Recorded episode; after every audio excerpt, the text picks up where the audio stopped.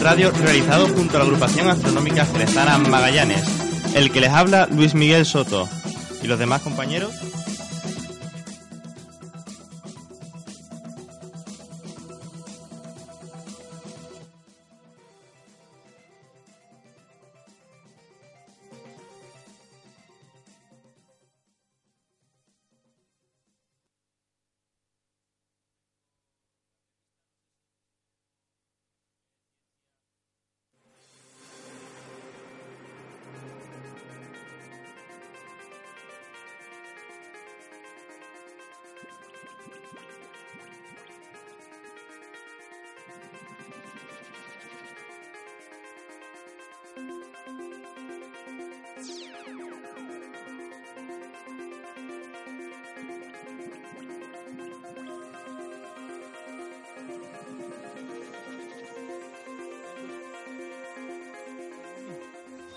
Ahora sí. Ahora está un poco. Venga, ahora sí. El Padawan que no había dado el botón. de- Ah, vale, vale, perfecto. Eh, no, Son cosas que noches. pasan. Buenas noches. Eh, es que estoy mermado tanto en, en vocalización.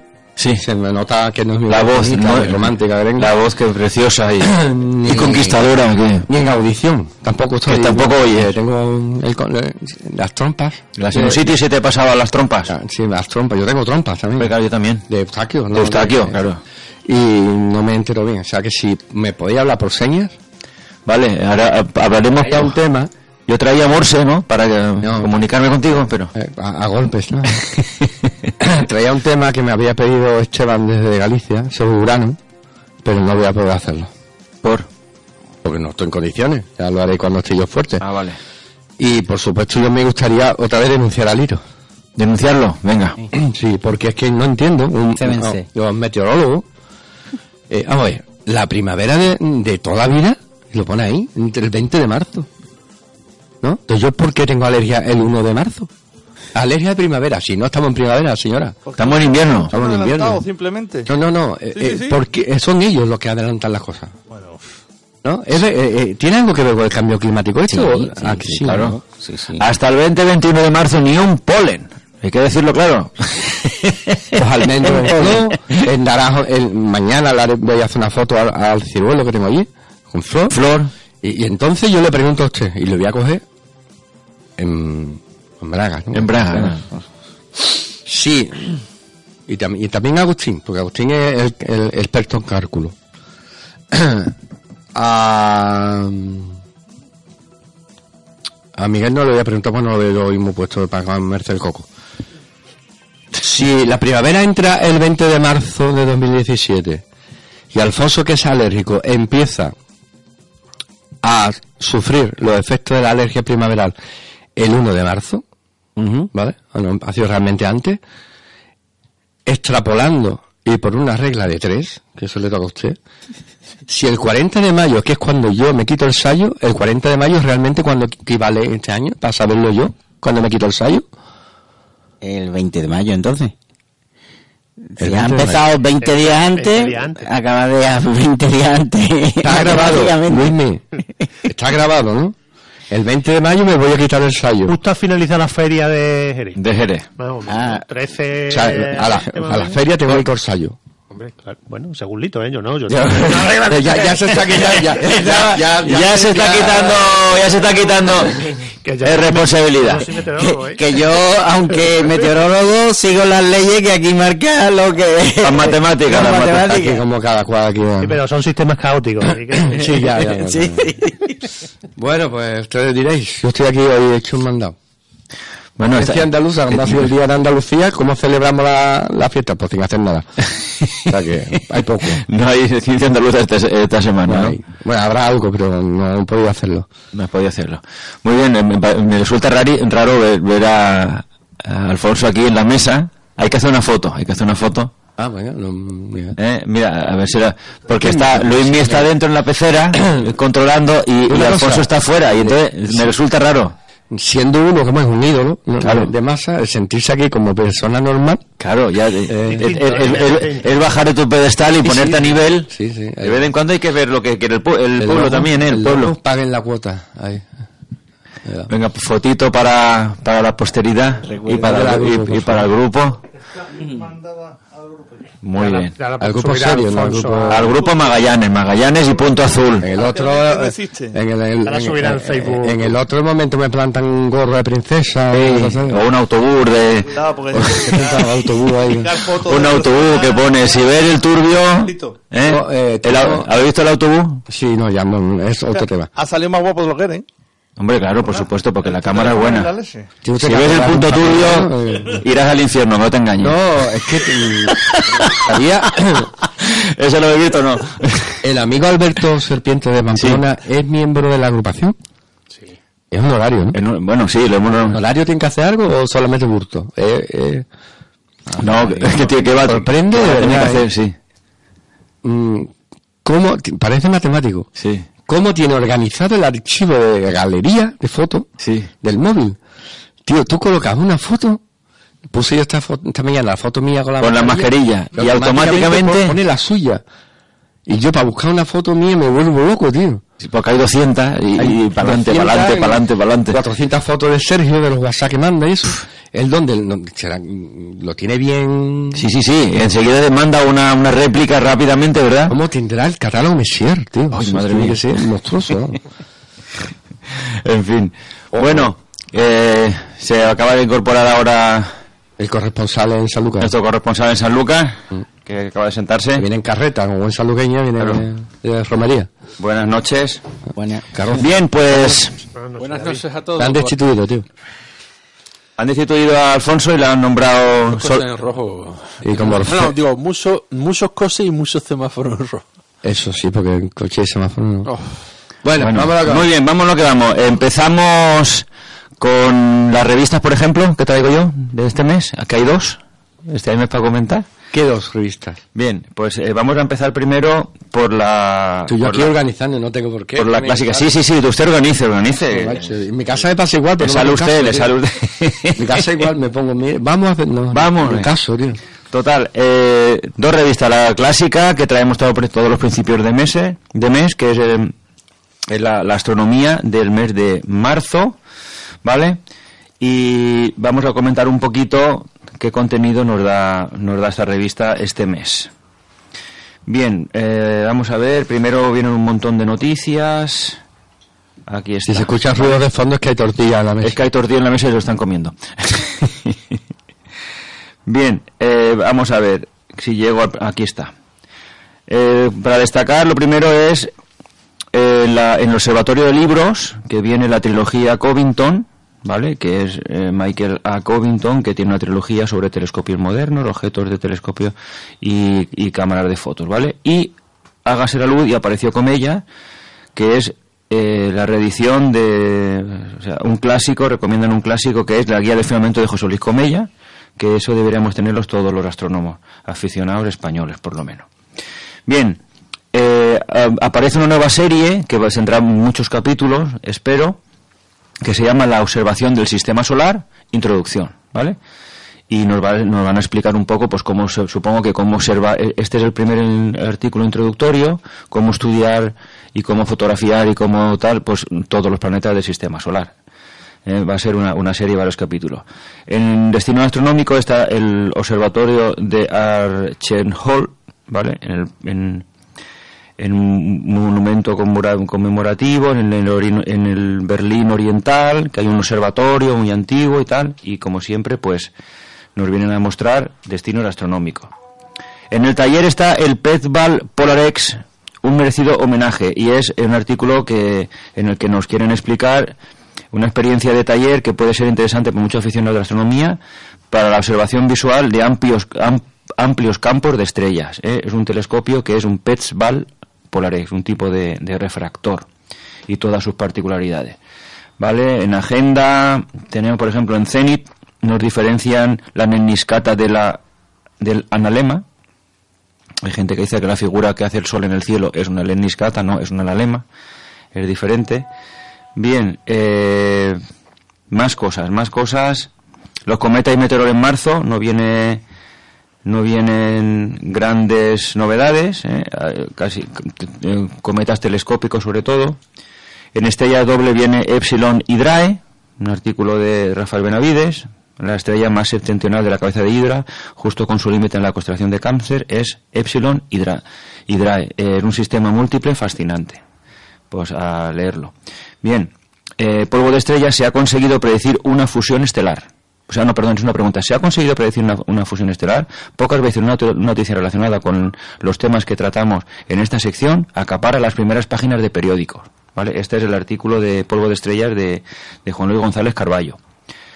Eh, naranja y negro viene Messier 48 y, y M50, M- M48 y M50, sobre observación de cero profundo.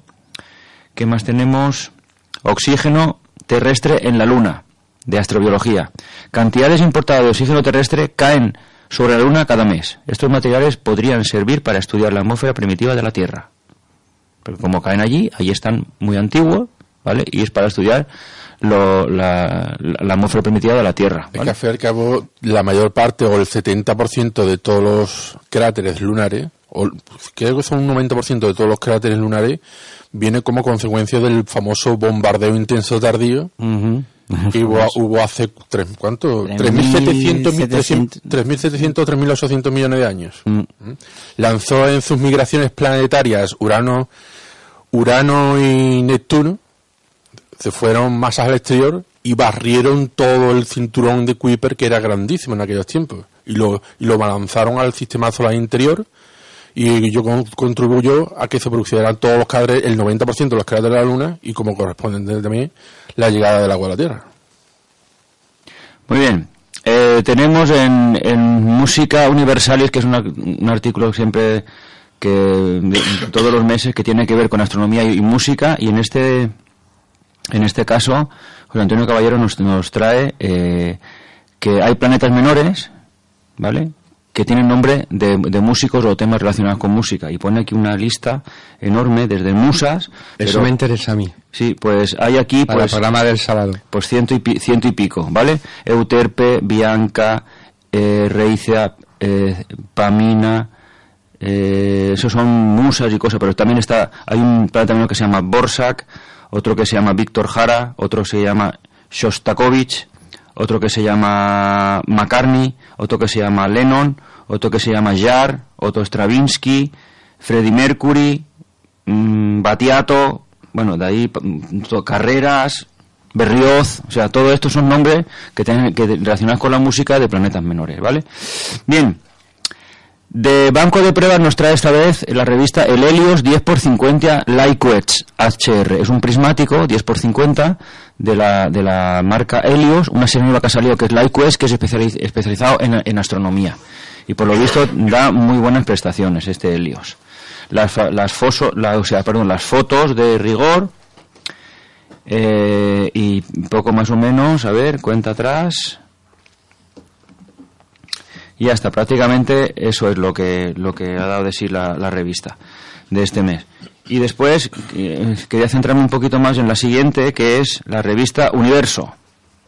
¿Vale? Universo, que como ya sabéis, desde hace muy poco, eh, la revista Universo es una revista online que, que, se tr- traduce a varios idiomas y desde enero, eh, es cada dos meses, la de enero-febrero ya la comentamos, ahora es la de marzo-abril. Y aquí tenemos a nuestro amigo don Manuel Jiménez del Barco, que es uno de los traductores de esta revista al español, ¿vale? Ahora comentaremos un poco los artículos y sobre todo, pues si nos quiere comentar alguna cosilla de los que ha traducido él, ¿vale? Pues tenemos, por ejemplo, eh, a ver, que coja yo el, índice, Tavis Star, un misterio sin resolver. Eh, es la primera, un hermano mayor del cometa Halley destruido por una enana blanca. Alma comienza a observar el Sol. Nueva medida independiente de la constante de Hubble. Dos sondas exploran el sistema solar primitivo. Lluvia de cometas en la estrella HD eh, 172555. Derecho a la noche oscura. ¿eh? Es un, un artículo también muy interesante. Astrónomos ven una gran sombra alrededor de TW Hydrae. Marte está ahí, esperando a ser alcanzado. Y por último, la nana eh, ultrafría y los siete planetas. ¿Vale? Esos son todos los artículos que viene. Eh, don Manuel Lito, don- has traducido un par de ellos. Coméntanos un poquito que era, si no, si no recuerdo mal, el de... Uno, Alma. uno de los, De uno Alma de los comienza sobre el grandes y un pequeñito me ha tocado, como a casi todos.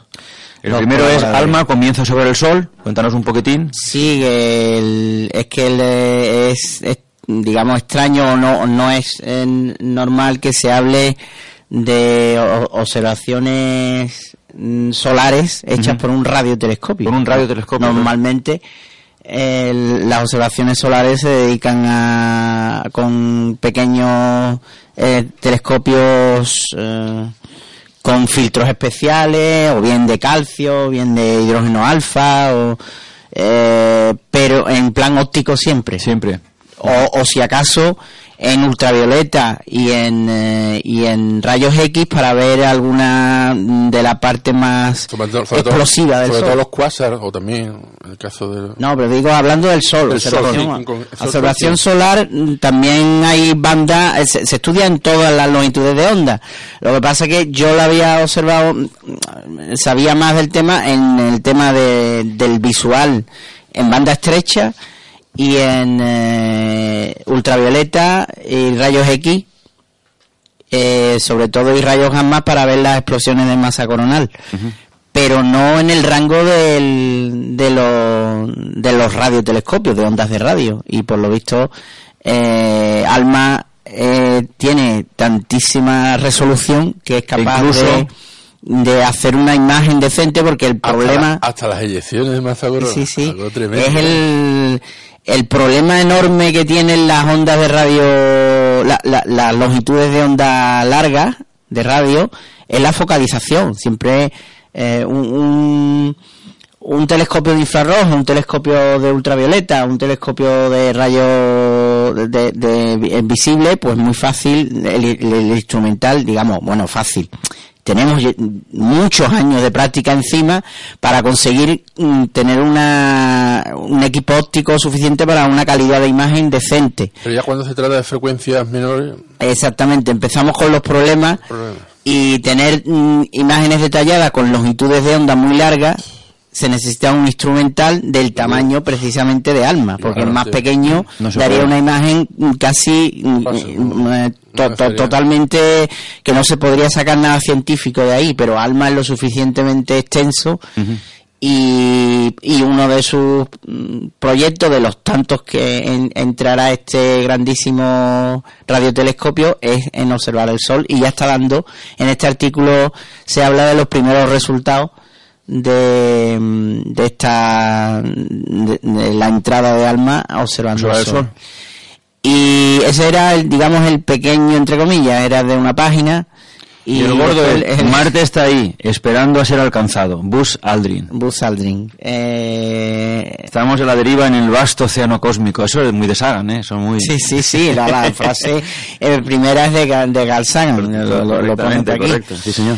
Eh, pues eso, él, él- él trata de que mm, ya se está viendo con tanta eh, proximidad la llegada del hombre a Marte que no solo mm, se está pensando en la propia poner el pie en Marte y ya está, sino simple hacer ya Hacer vida allí. vida allí y allí, tener ¿no? laboratorio y entonces hay un proyecto muy interesante Tienen aquí los esquemitas y todo, los Sí, sí. dibujitos de, de, la- de los módulos. Yo comento está- que me, chulo, ¿eh? me ha costado bastante trabajo la traducción porque mi fuerte no es las palabras mm, de ingeniería Claro. Y eh, más Y bien la, la mucho ciencia porque, pura, ¿no? Porque muchas partes de... claro, de la- tiene los aparatos. casi tres páginas creo que son de esquemas, Esquemas. De, de cómo es la casa de hielo, que es el proyecto que se quiere hacer en, en uno de los tantos que habrá para tener un asentamiento duradero en Marte y, y poder hacer observaciones de, de larga duración. Uno se acuerda precisamente de esos experimentos de Biosfera 2, ¿no? de los años 90.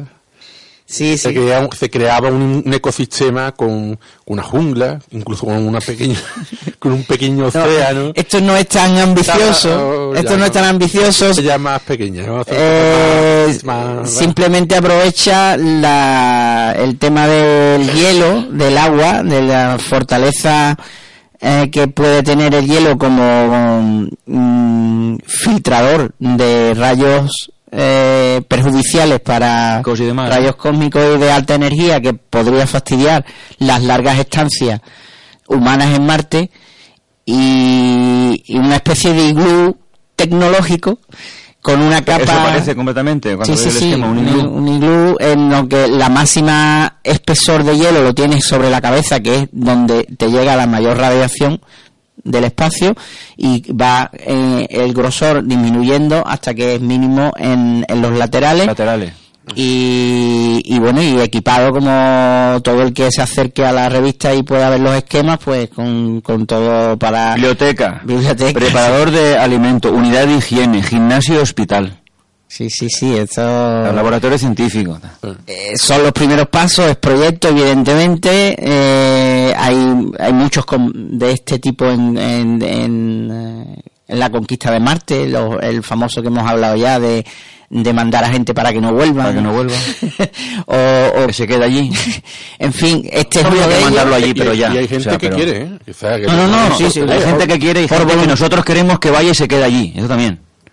Película Passengers. Passenger. Ah, Sí, sí, sí. Pues muy, mm, me ha resultado muy gratificante, sigo con, ilusionado en el proyecto este de traducción de, de la revista porque aparte de que no se me oxida ¿Y el el, el, lengua- el idioma de Shakespeare, eh, el tema de que no hablan precisamente como Shakespeare, afortunadamente, porque, porque si no lo sabría traducir. Eh, y, y, y sobre todo me hace mm, profundizar en temas que, en este caso, por ejemplo, eh, eh, conquista del espacio mezclado con ingeniería de alto nivel, mm, que digamos virgen que no había tenido grandes contactos con este tema. Entonces, pues si, si encima de traducir aprendo, pues, Miguel Sobrejuela. pues mejor. Muy bien. Pues adelante. No, es que a decir Passenger, el otro día vi por segunda vez la película. Atención, spoilers, ¿vale? Hombre, yo creo que Spoiler. ya la gente tiene tiempo. de Hombre, ha tenido más que tiempo. Eh, ¿Os acordáis de que no es lo, mi- no es lo mismo ser una película por segunda vez que por Ya, primera ya vez? rebaras en detalles que, claro, que Ah, la primera para vez. pillarla, yo de la pillo. Pasa muy cerca de la estrella Arturo, Sí. que ya comentamos que, oye, ¿cómo se puede pasar tan cerca de una estrella, no? Es una película. sí. bueno. Pero, ¿os acordáis que quedaban 90 años para que la nave llegue al planeta Su ese, destino. ¿no? Ujú. Y ahora miro Pero, que- mm, pero iba a una velocidad, creo que a la cuarta parte de la velocidad de la luz, ¿no? Creo. A la mitad, la mitad. A la mitad, ¿no? La A mitad más o de la menos. Eh, y el mensaje que mandó, que costaba 6.000 dólares, que sería por Vodafone seguro, Seguro, seguro. Movistar, eh, tardaba 30 años en llegar. O sea, estaban como a mitad eh, de camino. más El mensaje sí que va a la velocidad de la luz. El mensaje sí es. Estaban como a mitad de camino, pero es que resulta que la estrella Arturo, yo digo, vamos a ver si no la han cagado en la distancia Arturo, pero yo no soy David Chaconi, no me acordaba de la distancia de Arturo. Ahora la, la he mirado y está a 36 años luz. ¿Os cuadra eso con lo que contaba la película? 36 años luz. No me Sí. cuadra a mí, ¿no? Pues no cuadra, no cuadra mucho porque 36 años luz y, y- y- y de- de- más o menos en ese momento mandan una señal a la Tierra y ¿qué tardaba? 30 años, ¿no?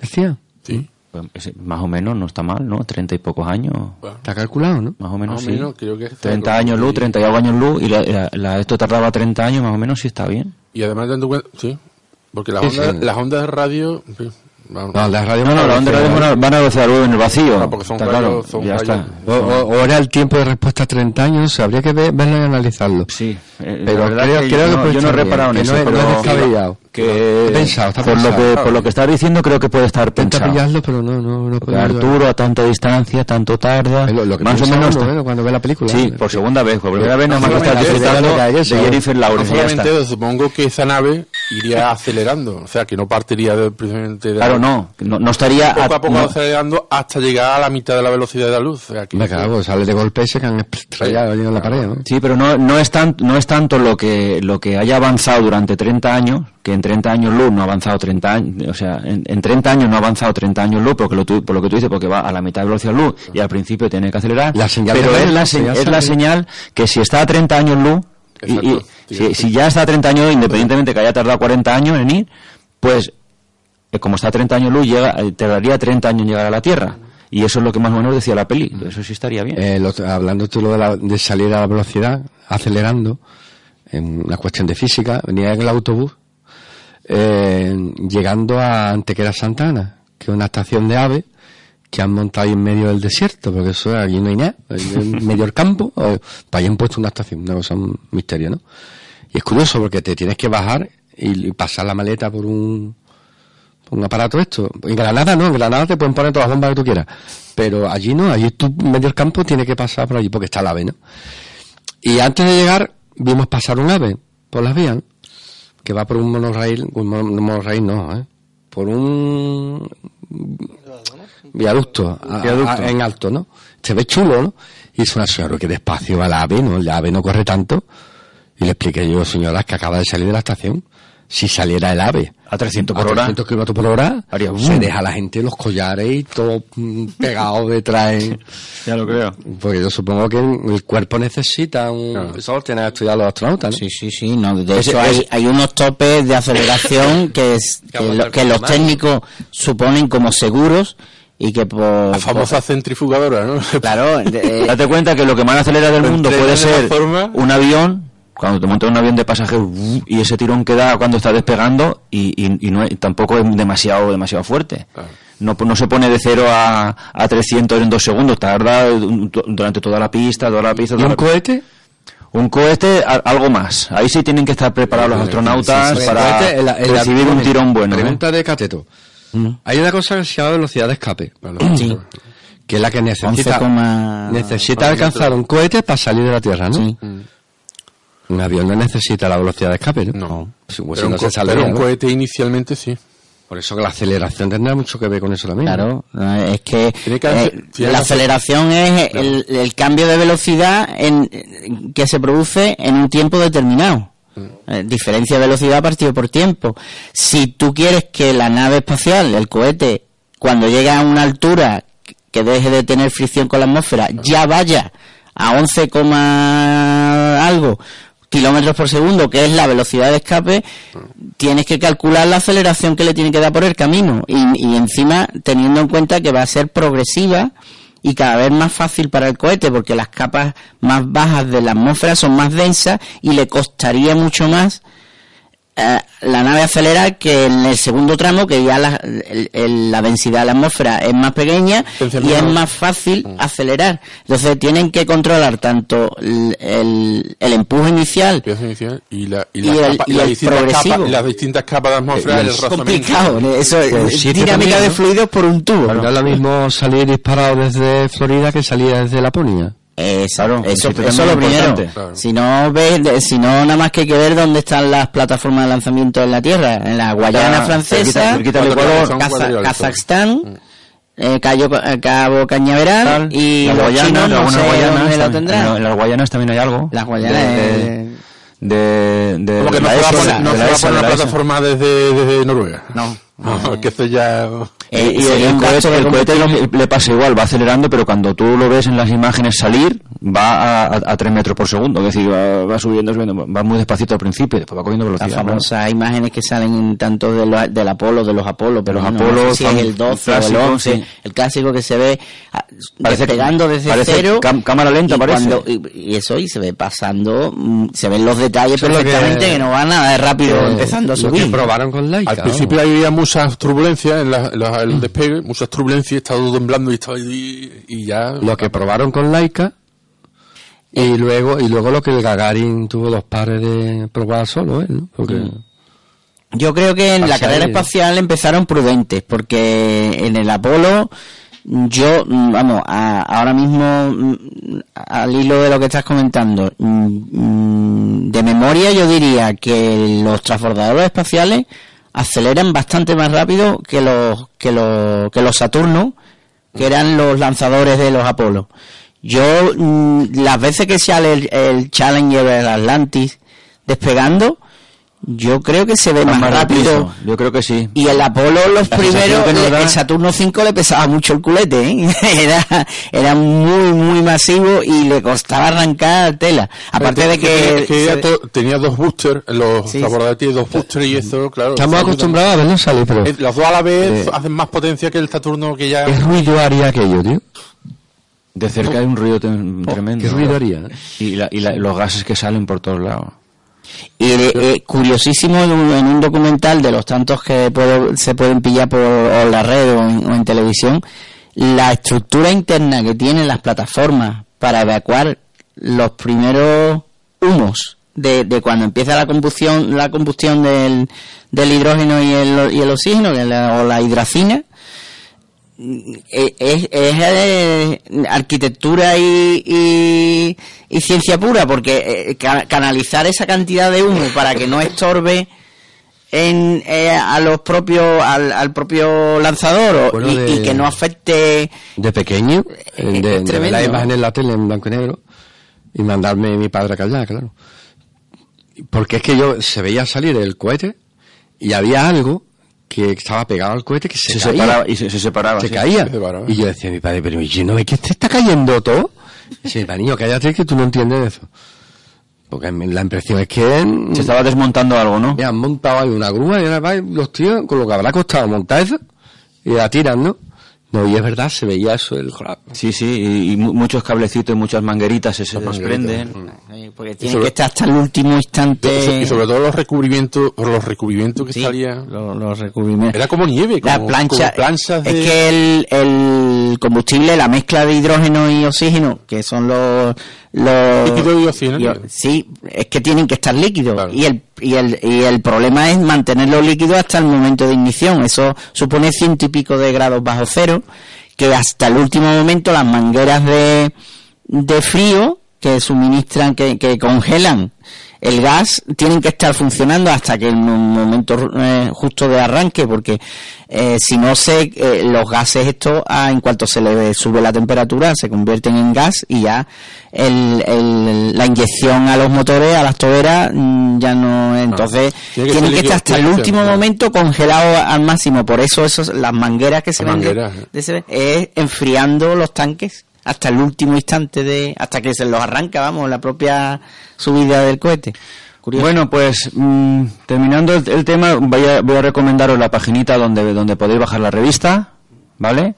Eh, totalmente gratuita.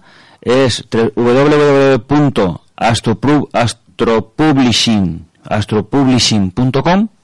¿vale? Esa es la, la, la revistita.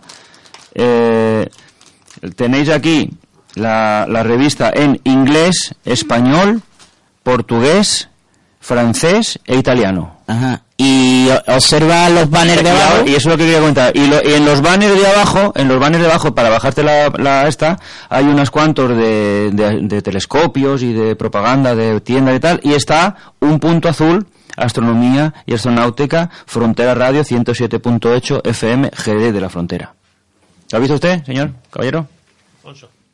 El banner de la La revista. vi el otro día, pero el banner no. El banner de abajo, estamos ahí, pues, no, estamos Ah, pues, la no incrustados. vi el banner. Pues ahí estamos. Porque lo vi en el Estamos, móvil. estamos. Estamos ahí. En el móvil no lo vi bien. Estamos ahí anunciados perfectamente, ¿ok? Para, que bien. lo, para que lo sepáis. Ahora vais y lo retuiteas. Puedo hacerlo, ¿no? Pero no lo voy a hacer porque me da vergüenza. ¿Por qué? Bueno, el puto azul tiene Twitter, sí. Sí, sí, un punto azul tiene Twitter. ¿Te da vergüenza por qué? Porque luego me Tenemos. preguntan, ¿y, y los Twitter de él? Digo, no, yo no tengo, yo tengo fax. Nosotros tenemos... Un fax. sí. Mandaros un fax. Señales de humo casi. Señales, señales de humo a distancia que las entendemos. Estamos teniendo algo. Bueno, eh, estos días las señales de humo tampoco funcionan porque llevamos aquí un tiempo como en Galicia que no vemos el sol de- desde el día. Aprovechando que. ¿Tenéis tiempo o puedo hacer una pregunta? Sí, sí, sí. Venga. Tiempo hay. No, porque- es que el otro día también. creo que era Sergio el que la tenía por ahí montada en uno de esos grupos que tenemos. Con, y alguien contestó, pero yo no lo tenía muy claro al final. El tema de.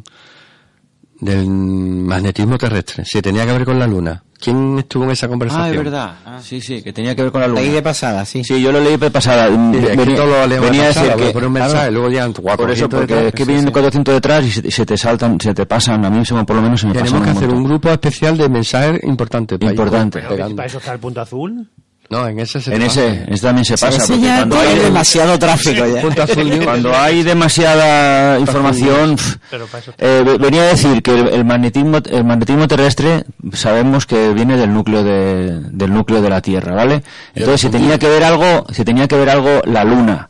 ¿eh? ¿Y por qué? Porque el efecto de marea que produce la Luna con su atracción hace que ese núcleo esté líquido más tiempo que si no estuviera la luna. Algo, algo así creo que era. Y, tenía su, su parte de razón. Sabemos que el, la, la luna no, no interviene en el, campo magnético de, la Tierra, ni la luna tiene su campo magnético tampoco. Pero sí que influye en el núcleo por su tir- tirón gravitacional. Entonces, el- mientras que haya la- esté la luna que por efecto marea mantenga ese núcleo que no se termine de enfriar y no se termine de- de congelar y esté tirando de él un poquito y manteniéndolo con energía, pues eh, puede ser que, que- que favorezca el campo magnético terrestre. Pues sí, creo que sí. Hay que tener- Algo, algo sí, sí, sí que influye. Hay que tener en cuenta que el centro de gravedad Tierra-Luna no está en el centro de la Tierra. Está justo... Eh, eh, perdone, ¿qué? El centro, de, el centro de gravedad n- El Tierra-Luna. sistema Tierra-Luna. que ver con, con el rollo que se metían los maestros, el baricentro, el tocentro y esas Es, cosas. pues sí, que tiene que ver. Evi- Evidentemente tiene que ver. Eh, Sería el, eh, bueno, en ahora la mismo, superficie de la Tierra, pero está, entre, entra- está a mitad de, bueno, está en un sitio que está entre el centro de la Tierra y, y la superficie de la Tierra. sí, sí. El, la, Ahí es, ¿sí? la, la luna, la marea no se limita solo al, al agua superficial. Eh, evidentemente no tiene la suficiente mm, eh, fuerza de marea como para mover, elevar continentes, como hace, por ejemplo, Io con eh, Ganímedes con Io y Júpiter, pero nuestra luna hace lo que y entonces pues sí, pues puede hacer que el núcleo, que sí es lo suficientemente viscoso, mm, casi eh, bueno líquido por las altas presiones y temperaturas, la luna tenga la suficiente gravedad como para mantener más tiempo que la ¿Qué, Tierra. qué planeta, ¿Qué planetas del sistema solar tienen magnetismo? Pues el, el más fuerte de todos, planetas, Planetas. porque eh, el Sol El es el Sol, que tiene más. el que tiene más. Ese, ese de calle. Pero el sol es el sol. No, Sí, no, el sol no es, no es una estrella, es el sol. El sol es un sol. Que no creéis. ¿Cómo- ¿Cómo decía? No me acuerdo. En fin, pues nada, eh, ah, el sol es una estrella y además tiene el mayor campo magnético y, y- tan grande como que llega hasta un año luz más o menos. O sea imaginaros si es grande. El siguiente en importancia es Júpiter. Júpiter, Saturno también por su tamaño, menos que Júpiter. eh, que lo comenté en, no sé si en, en Universo Gaseoso o en alguna sección de Júpiter, que de- además muy alargado, tiene eh, eh, todo planeta que posee campos magnéticos le aparece lo, el equivalente a lo que tenemos aquí de los cinturones de Van Halen, una, una especie de, de caperuza protectora que, que lo hace el propio campo magnético del planeta. Espucio cósmico. Pues sí, sí, más o menos. bueno, pues es muy... Total, pero nunca se lo olvidará a los oyentes. Vale, vale. Yo no lo hubiera bautizado, bautizado así, pero bueno, vale. Eh, de- de- un pase, te doy un pase.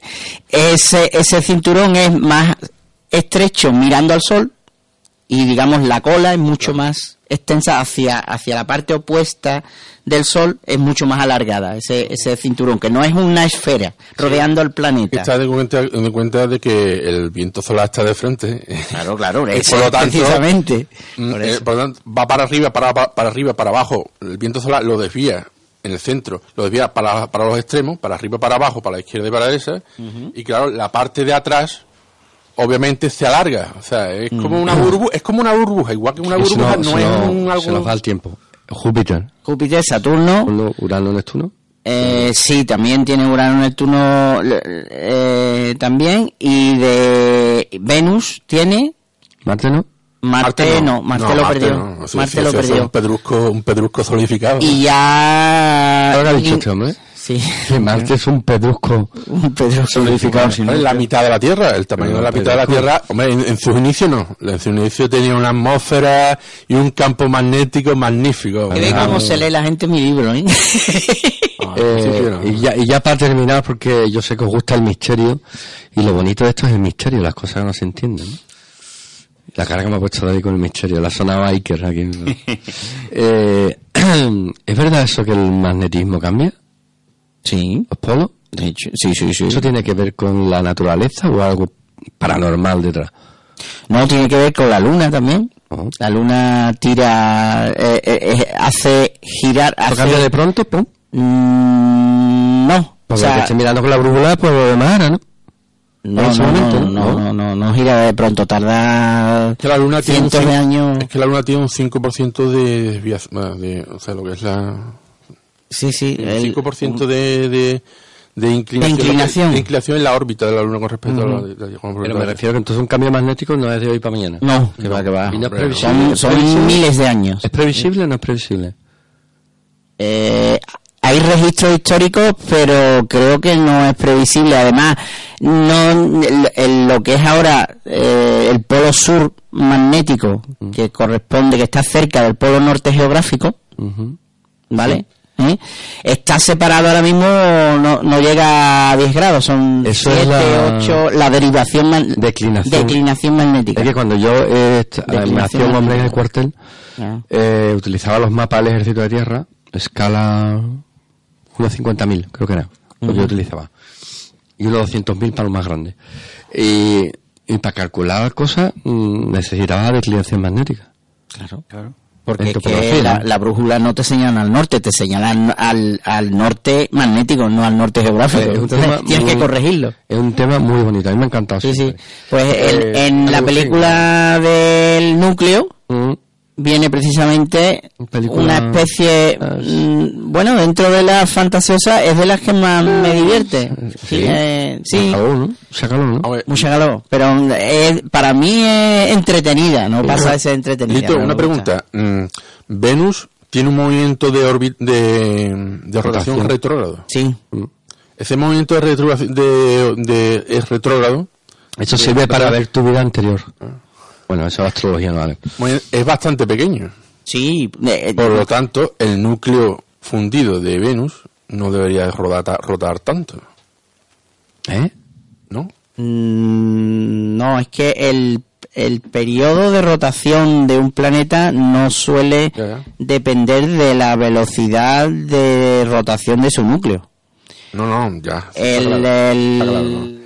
Pero la- la- el periodo de rotación de un planeta viene ha venido dado por el, el rozamiento entre comillas de su traslación alrededor del Sol durante los miles de millones de años de creación del sistema solar que le ha hecho girar en el mismo sentido a todos que, Pero el caso, que- de, pero que el- Venus- el, el caso de Venus, el Venus un impacto gira- lateral impresionante desde un principio. Esa es una de las hipótesis. Ahí Yo está. anoche, anoche escuché un resumen de que hay científicos que ya están postulando otro tipo, está. otro tipo de hipótesis para explicar la Porque yo estoy retrogradación. convencido que en un principio Venus rotaba exactamente, exactamente al- en el- lo que es el movimiento de la agua del reloj. Pero Igual que que la ahora Tierra, algo- ¿no? Exacto, igual. pero ¿Que ahora algo le pasó? Algo le pasó. Un impacto lateral fortísimo que le hizo pararse y volver y volver a, a ponerse de manera retrógrada, o sea, a girar de manera retrógrada. Eh, la segunda hipótesis, yo, yo particularmente estoy contigo, creo que es la más plausible de que un impacto lateral,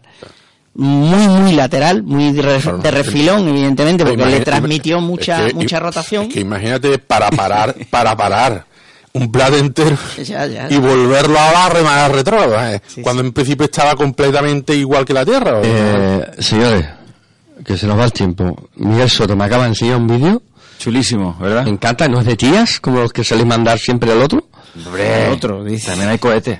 Y este es de cohetes. Pero de cohetes de verdad, ¿no? A ver, no, bonita. Un vídeo de cohetes. Mira que son bonitas. No anda, no anda el vídeo, dale, dale. Es de cada planeta un cohetito y a la, a la velocidad de ¿Eh? escape, como... Eh, exacto, chulísimo. Chulísimo. Eh, Qué cuelga- guay. cu- Cuélgalo, iba así. Cuélguelo O, usted o- o el, el enlacito, por lo menos, el enlace, porque está eh, muy bonito. la página de un punto azul, ¿vale? Porque está chulísimo. Sí, sí. Y vienen números, a ver si no Sí, nos sí, hemos equivocado. milla- millas por 11, hora, ah, millas por hora para que millas, convierta, claro, bueno, para que claro. convierta. Para que, En para el que- sistema para que le dé la calculadora. Para que Vamos a ver, ahora- el más rápido es ¿eh? Júpiter el, el que, más, el que más sale, sale disparado. 134.664 millas por hora. Para poder escapar de Júpiter. Exactamente. O sea que- Y lo comparamos con el más lento, que es... Mercurio, ¿no? El más chico. Plutón. Supongo, ¿no? No, bueno, es que Plutón Es no que viene. claro, en No, Plutón no es planeta. Esto- 2.702 millas. Ah, pues Neptuno eso- lo que le pasa es que tiene una densidad, es muy grande, pero tiene una Baja. densidad muy baja. Eso Entonces, de un masa. planeta, una vez no sé dónde lo vi, podía flotar en un barreño, ¿eso es verdad? Sí, Saturno flota Saturno, claro. claro. Saturno, en un, en un océano cósmico, bueno, en un océano literal, Sí, ¿De pero agua? entendéis que la gente se crea eso, tío. Claro, Saturno en flota. en un Claro. océano literal flotaría en el agua. O sea, Júpiter tiene un prepucio cósmico. Y luego Saturno flota en una bañera. Vale, sigamos. Vámonos con los chacarrillos, que es más serio. Es la sección más seria al final. Más seria, vamos, vamos. Que vamos. Bueno, el chascarrillo de la semana pasada era de física, no de matemáticas. me No se meto te olvide me el apunte de, de mirar y box. ¿eh? No, no, y vos efectivamente no lo has visto, pero es que lo han mandado hace poquito, entonces no me. Bueno, hace No, ya hace dos o tres días. días. Hace dos o tres días. Bueno, es verdad. Pero bueno, es que tenéis que mandar mejor la solución a ludocienciasacarrillo.gmail porque así lo tengo centralizado. Pero vamos, no pasa nada, porque lo hemos cogido y efectivamente. Sí, tarde gracias a temprano Alfonso- lo vemos. Efectivamente, si no en el, en el momento del esto, la solución. Bueno, el chacarrillo me tienen que ayudar los compañeros porque es de física, me metí en un lío, me meto en estos berenjenales. Uy, te metes en unos líos. Bueno, la historia era eh, que se quería un pomelo y cortar 100 gramos sin cortar y pesar, ¿no? Cortamos y vamos pesando, sino decir, bueno, ¿cómo podemos saber el peso de, de 100 gramos en un solo corte sin tener que repetir corto, ¿no? Eh, bueno, hay varios varias personas que han contestado, que tengo aquí las soluciones, las voy a comentar, aunque después diré lo que es. Bueno, la primera eh, que recibí, eh, aunque en realidad la primera ha sido la que tú me has pasado, Alfonso, por fecha, efectivamente. Entonces la vamos a leer porque dice David Davilaco que bueno, que el objeto el objeto que queramos pesar, en este caso el pomelo, se mete en agua y pesando el agua derramada. Yo creo que esa no es una solución totalmente correcta, pero No, el, el agua derramada lo que nos daría es el peso del empuje de- efectivamente, o del volumen. Sería del volumen, el sí. volumen- El Y lo- volumen, y el volumen es- del agua es el volumen del pomelo. La misma- Pe- y, Sí, y- sí, y el eso- peso del agua es el empuje que ejerce el agua sobre el pomelo. Pero Da- daría los resultados exactos si, si, estuviera, densidad- si la densidad fuera homogénea. objeto Claro. fuera, fuera totalmente homogénea en todo el interior de los pero hay huesito. Eh, te voy a decir una cosa, el zumo de pomelo tampoco se distingue tanto del agua, ¿no? ahora contaré yo la solución que yo, porque yo además lo he probado, he intentado hacer la prueba. Has que comido el pomelo, No, pero no tenía pomelo, la he hecho con una sandía. No, No, pasa nada. con pomelo también, con pomelo también. Bueno, Rodolfo Illada, que hombre, te van a tener que dar un premio porque lleva ya seis o siete sacarrillos contestando. La gorra, ves mandando la talla. Ya de- la, la, la talla de la gorra, ¿no? Para mandarle una gorrita. Dice, bueno, eh, hola de nuevo, me he vuelto a animar a enviar mi solución del chascarrillo, paso a explicarla. En esta ocasión es parecida, pero fijaros la idea que ha tenido. La manera que veo de poder cortar el pomelo sin pesarlo consiste en hacer uso de los vasos comunicantes. Necesitamos que el primero de los vasos esté lleno de agua, de tal manera que cualquier aumento en el nivel de este la haga pasar al segundo de los vasos el cual debe estar graduado para que pueda medir la cantidad de agua trasvasada. Si suspendemos el pomelo en un hilo, lo sumergimos lentamente en el primero de los vasos, podremos detectar el momento en el que trasvasan 100 mililitros de agua al segundo de los vasos. En este momento, la porción de pomelo introducido en la que hay eh, es la que tiene una masa de 100 gramos y es la que deberemos cortar. Seguramente que hay más formas de hacerlo, pero esta es la que he visto más sencilla sin, sin pesar el pomelo previamente partido, claro. Sin más, les envío saludos desde Tenerife, Rodolfo Illada. Bueno, yo creo que es el mismo problema, ¿no? O sea, lo que está midiendo ahí es volumen. Es decir, no, porque él, está suponiendo que efectivamente la densidad del agua es uno y el, el peso del agua desplazada es, es coincide con el volumen del objeto que hemos pesado. ¿De acuerdo? Que hemos intentado pesar la masa. Pero esa no es la solución. Porque la única forma de conocer la solución es sabiendo la densidad del pomelo. Claro. Porque con ese dato que ellos ya tienen, que es el volumen, Y la densidad, la densidad, pues sale la masa. Pues sale la masa. Entonces, el experimento hay que hacerlo sumergiendo el agua, pero sabiendo previamente la densidad del pomelo. Si no, no es posible. Eh, a veces nos hacemos la, de esto un lío para calcular la densidad, que es complicado ¿Hacemos y tal. un lío? La lengua. La lengua, Ah. la lengua. La, la de ese lío. Y hay varias formas de calcular la densidad. Fijaros, yo con el pomelo he hecho el experimento y eh, los objetos flotan o no flotan de acuerdo precisamente a, a que un objeto eh, que tenga menos densidad que el agua Va a flotar. va a flotar. Flotar. Entonces, Por ejemplo, Saturno. Saturno. Por ejemplo, Saturno. Saturno, muy, muy grande, pero flota. Flota. una nuez, pues flota si la ponéis en el agua, efectivamente, y casi queda más o menos, vamos, no sé si coincide, eso tiene algo que ver eso con el volumen, la mitad, de, la densidad de la nuez 0,50. No, no te vayas a meter en el ejemplo de los huevos duros, los No, el huevos pomelo, cocidos, no, no, porque el es un lío, lo de la si flota no, ¿eh? El pomelo, por ejemplo, es un objeto que casi flota, casi se sumerge y queda por arriba, por lo menos el pomelo que yo he probado. Es decir, No, y la- las naranjas y todo eso todo eso queda flotando, pero sumergido casi porque enterito. tiene mucha agua. Sí, son casi agua. Son casi agua. Entonces, prácticamente la densidad es uno. Entonces, el experimento que yo han hecho casi puede coincidir, pero no exactamente. No van a ser 100 gramos cuando lo metamos, sino habría que calcularlo con la densidad efectiva Y del no vea la que te puede montar un físico por un gramo, ¿eh? Hay una forma de, de, haber, de poder calcular la densidad o de no tener que usar la densidad y es, pues, pesando primero el, un pomelo, por ejemplo, en seco, que es el peso del pomelo, digamos, no de lo que vayamos a cortar, que eso después tenemos que hacer los cálculos, como estoy explicando, sabiendo la densidad y moviendo el volumen hasta que sean los 100 gramos, ¿vale? Sabemos que son 100 gramos por un lado, como la densidad es la masa partido por el volumen, si sabemos la densidad y sabemos la masa, pues tenemos que saber el volumen cuando lo vayamos metiendo en el eso, que van a ser los gramos de agua que van a salir. ¿Vale?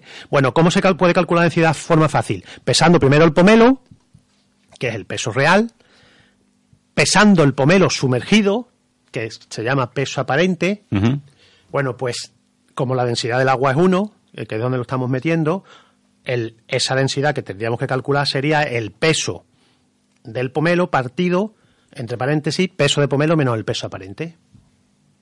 Y por la densidad, que en este caso del agua, que sería 1. Entonces, esa fórmula es la que podríamos usar si no supiéramos la densidad. Bueno, ¿qué os parece? Vosotros sois los físicos. Sí, sí. Sí, sí, esa, esa, esa buena Esto me ha costado a mí empezar a buscarlo porque se me ocurrió sacar yo antes de saber la solución. Cuando veníamos por aquí que dije, bueno, ¿cómo te puede pensar? Y más o menos pensaba efectivamente en, en el tema, aunque sabía que la solución era el volumen, pero digo, bueno, habrá una ecuación que podamos sacar el volumen. Pero es necesaria siempre o la Viste densidad. que te había metido en un jardín cuando ya... Ah, no, Acaban de, de mandar un comentario sobre el físico y la medida de los gramos, pero esto no puede salir en antena. No. Ah, vale. Censurado. Censurado. La segunda vez en cuántos años que censuro algo. Pues en, mu- en muchos años. Bueno, eh, Bueno. de momento podía estar censurado porque aquí somos defensores a ultranza del sistema internacional y el y el gramo no, No. es, es del sistema CGS. Así que- usted, ¿no? Aparte de que en el chiste ha metido usted la pata con las unidades. No, no, no se puede contar, no. Muy bien. Pero no, no está en, los- en los grupos habituales. No, no, no, es, es un oyente de la radio. Ah, vale, vale, vale. ¿eh? Es nuestro, bueno, si lo conocía, compañero Augusto. Ah, Augusto sí lo ¿eh? conocemos. Eh, de, la, de la feria, eh, Augusto de la feria. ¿eh? Pues no se puede contar. Bueno, entonces que que... quiera que me haga un privado y se lo cuente, pero en antena no. No, vale, vale. A, a, a lueguito. A, a lueguito en el pirri. Conociendo. ¿Cuál es entonces el, el suyo? El de, el de hoy. Bueno, esa es la solución del Esa anterior. es la solución. Hoy no Trae- traía, Ah, no hoy no traía. traía al final porque no sabía. Lo que sí traía era una pregunta que me hizo Alfonso, que ya se la ha encontrado, que era el tema de cuando hablabais de física cuántica, le digo, pues yo encontré algún sitio que me parecía fácil la explicación. Ah, cuando yo decía, yo quiero física cuántica para torpes. Y, ¿no? O para efectivamente. crédulos. No sé, yo sé. Y eh, era www.principiamarsupia.com. Ah, sí, hombre. Ahí tiene física cuántica en cinco minutos Sí, hombre. y la física cuántica explicada para Le orangutanes. sigo en perezosos. Twitter. Le sigo Para en Twitter. orangutanes perezosos, eh, cuidado, eh. ¿Cómo? La física cuántica explicada para orangutanes perezosos. O sea, yo. me falta poco para colgarme, para comerme el plátano de la... en lo alto Que- de la rama. Que, es- pues sí, sí, sigo a Principia Marsupia. Y alguna vez lo he visto en la tele. ¿En dónde lo he visto? ¿En, en órbita laica puede haber sido? No lo sé. En algún programa de esto lo, lo- lo he visto. Eh, estamos leyendo la respuesta de Augusto que se pone en antena. El que me conozca en privado, por cierto, no lo decimos. Eh, quien quiera estar en el grupo de un punto azul de WhatsApp puede estar. ¿eh? Que es un grupo que estamos los, los de aquí de la radio. Y, y cualquiera de nuestros oyentes. Cualquiera de nuestros oyentes se puede meter dentro, como Juan José Muriel, la última adquisición. Y ya el muchacho pues, está a punto de ir al psiquiatra porque está loco perdido. Porque del azul se pasa al turbio y ya empiezan a. a- Bueno. ¿Qué nos queda? No hemos dicho hoy qué día estamos. Estamos a 2 de marzo de 2017, por, Por gentileza. del foro Misterio de la Ciencia. Misterio de la Ciencia. Quedan cinco minutos. Previsiones. Eh, recomiendo, lo dije el otro día en mi muro, de verdad. Buscar en Facebook a Edgar Castro, astrónomo de, de la agrupación de astronomía de Guatemala. Es el que ha colaborado con nosotros algunas veces. No, bueno, ha colaborado porque yo le he quitado.